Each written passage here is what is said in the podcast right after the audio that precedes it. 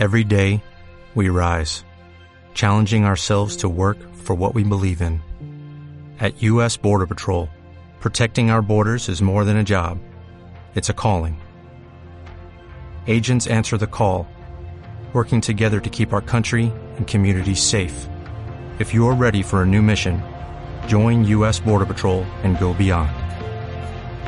Learn more at cbp.gov/careers. ¿Qué tal? ¿Cómo estáis? Vamos a hacer hoy un recorrido. El otro día vi un post en el Instagram de, de Teacher Mie, que os recomiendo que, le echéis un vistazo, y hablaba de su camino en cómo, consiguió en la plaza. Y dije, bueno, voy a hacer algo, algo parecido porque sé que ahora mucha gente va a empezar a estudiar, sé que mucha gente pues es nuevo o nueva en las oposiciones. Digo, pues si puede ayudar mi historia, eh, adelante para que veáis también pues que no se regala nada, que las oposiciones es un proceso de largo plazo y aunque en mi caso fue a la primera, eh, sí que detrás hubo un proceso bastante amplio de formación, de vivir las oposiciones, etc. Así que bueno, eh, yo salí de la universidad, o sea, salí del, del, instituto, quería estudiar economía, pero bueno, tuve una profesora que me marcó en economía, justo, eh, entonces no me marcó para estudiar economía, sino la forma de simplificar temas muy complejos y esos temas complejos eh, hacerlos entendibles para nosotros que no sabíamos nada de inflación, no sabíamos nada pues de depreciación, etc. Así que me gustó mucho su forma y me hizo cambiar y a última hora, casi cuando estaba eligiendo el top 10 de, de carreras, eh, elegí magisterio. Empecé magisterio, la diplomatura, magisterio de primaria y la verdad que no me gustó nada. De hecho, falté mucho a clase, no me gustó la forma de dar clase, no me gustó, eh, pues, por ejemplo, teníamos didáctica, didáctica que era una, una asignatura anual y lo que hacíamos en didáctica era copiar, era estar dos horas completas, la profesora dictando y nosotros copiando. Luego había un examen, un examen tipo test y también una exposición y con eso la nota. O sea, no aprendimos absolutamente nada. Además, si no tenías todo copiado, te suspendía. Vamos, no sé dónde está la didáctica, pero es magisterio y sinceramente no me gustó nada quitando una o dos asignaturas. De hecho, di unas de educación física y bueno, ya, ya vi que era lo que más me gustaba aunque acabé la diplomatura con una muy mala nota, acabé con un 5 como a poco, porque no iba prácticamente a clase, la salvé como pude, incluso en el primer año suspendidos asignaturas, lo hice todo mal. Y bueno, acabé diplomatura de magisterio y, y habían pocas plazas, ese año salían plazas y me podría haber presentado, pero había muy pocas. Y, y ya me dijeron, si tú no has trabajado, no tienes la plaza, tal. Así que me desvinculé completamente de magisterio, me puse a trabajar en la clásica zapatería y, bueno, pues trabajando en la zapatería eh, decidí hacer ciencias del deporte. Decidí hacer ciencias del deporte, pero ya perdí ese año, perdí ese año entero que no hice nada. La gente que se presentó a las oposiciones, nadie de mi año sacó plaza, pero sí pronto se pusieron a trabajar. Y dices, madre mía, eh, ya gente con 21, 22 años trabajando desde el principio, era un muy buen año, que incluso eh, suspendidos me parece que, que empezaron a, a, trabajar. Bueno, ahí trabajó prácticamente todo el mundo. Pero claro, eh, se tenía esa creencia limitante de es que a la primera va a ser imposible. Igual es imposible, pero ya tienes muchos puntos y, yo me presenté cuatro años después y esa gente pues ya tiene bastantes méritos y ya sabe cómo funciona. Así que mi consejo, aunque podéis ver en las redes sociales otras cosas, es que os presentéis cuanto antes para ver cómo es el examen independientemente de cómo vayáis preparados. Una cosa es, pues, si no lo habéis podido preparar, pero bueno, por el precio yo, yo probaría.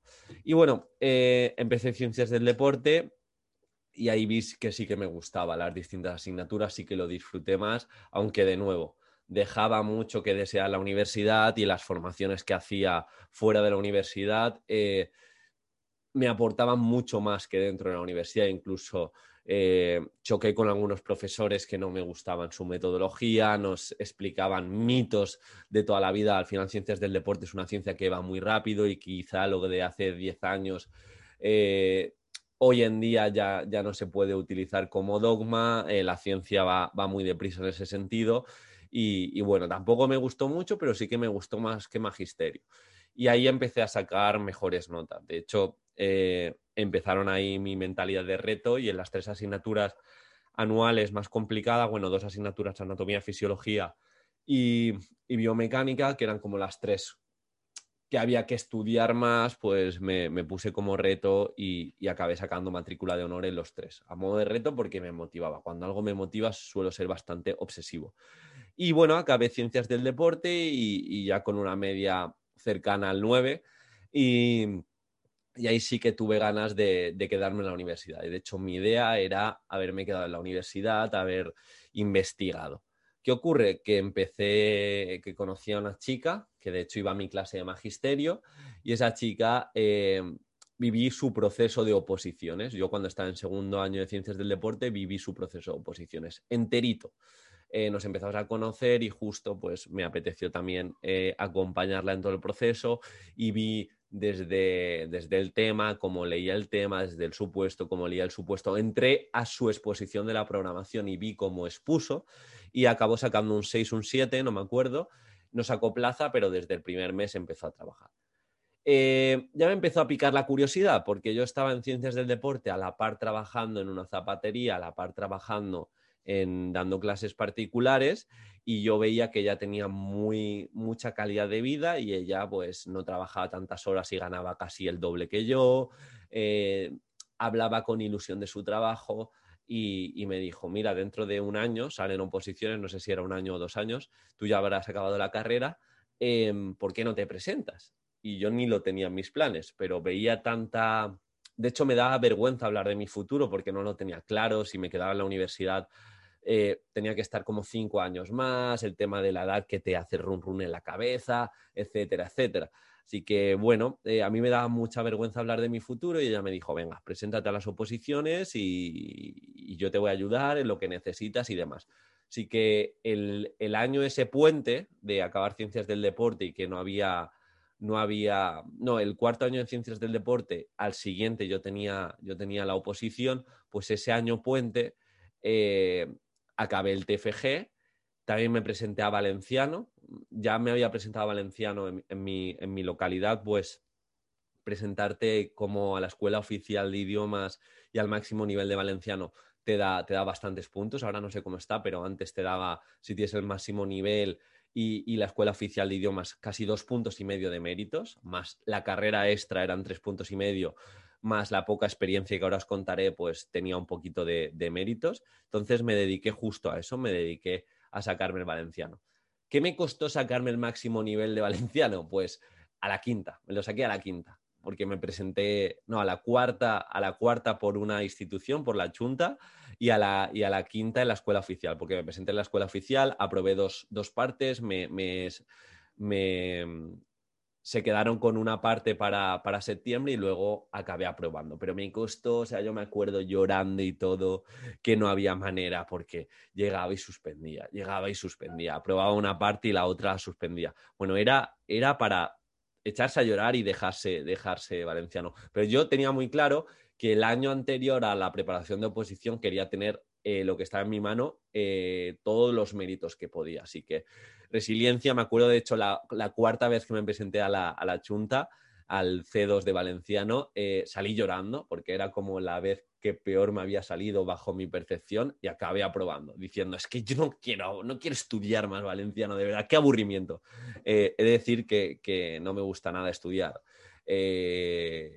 pues los idiomas me aburre bastante y, me considero bastante malo, aunque bueno, es, una retroalimentación de que no me gusta, no voy motivado al estudio, etcétera, etcétera. Así que en ese año me acabé sacando el C2 de Valenciano, el Mestre Valencia, que tuve que hacer también unos, unos créditos aparte en la universidad para tenerlo.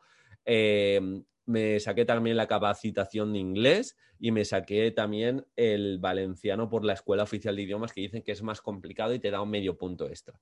Eso me lo dejé el año anterior todo hecho, los dos años anteriores, cerré expediente también de mi, de mi carrera de Ciencias del Deporte y, allí que me presenté, me presenté a, magisterio, a Magisterio de Educación Física, ¿vale? A Magisterio de, Educación Física.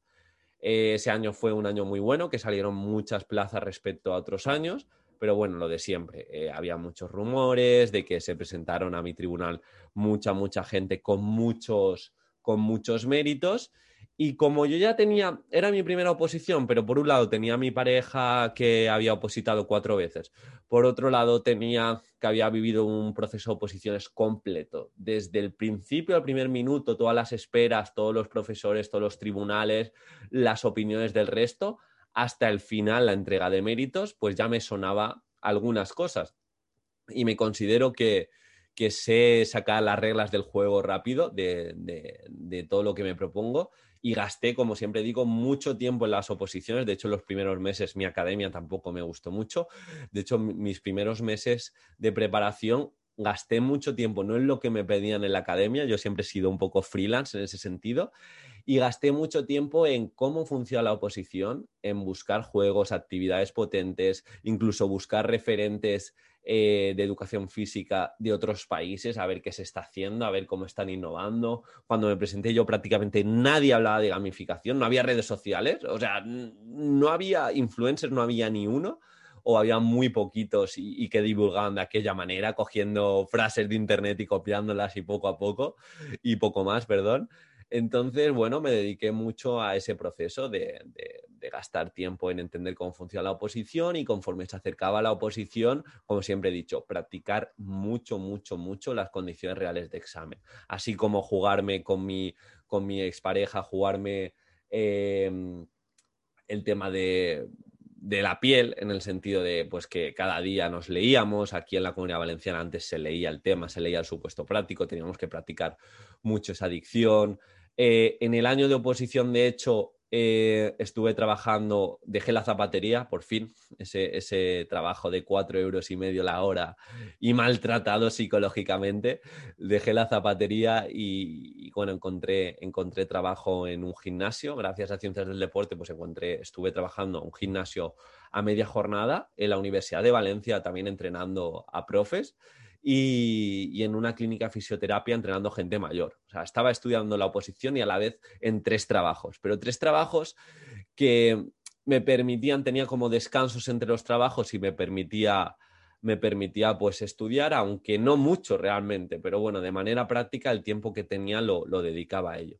Y trabajaba festivos, porque en Viva Gym trabajaba festivos, y, bueno, encadené 130 días, que esto siempre lo digo, encadené 130 días seguidos trabajando porque entre universidad, festivos, clínica, fisioterapia, no, no, paraba.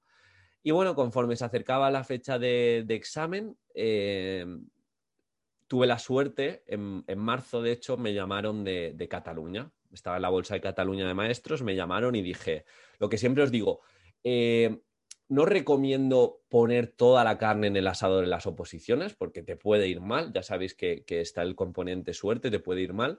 Y, a mí me llamaron de, la Bolsa Cataluña y dije, uff, horario completo, pero dejo estos tres trabajos que también es bastante inestabilidad y al menos consolido. Es decir, ya si me llaman en Cataluña, me van a llamar siempre. Y de hecho, yo fui a marzo para una sustitución de mes y medio estuve eh, hasta, hasta prácticamente mayo trabajando y eso me permitió, aparte de, eh, bueno, ganar dinero obviamente, pero me permitió consolidar y eh, al año siguiente, si no me hubiera sacado la plaza, en septiembre ya me estaban llamando ofreciéndome una vacante.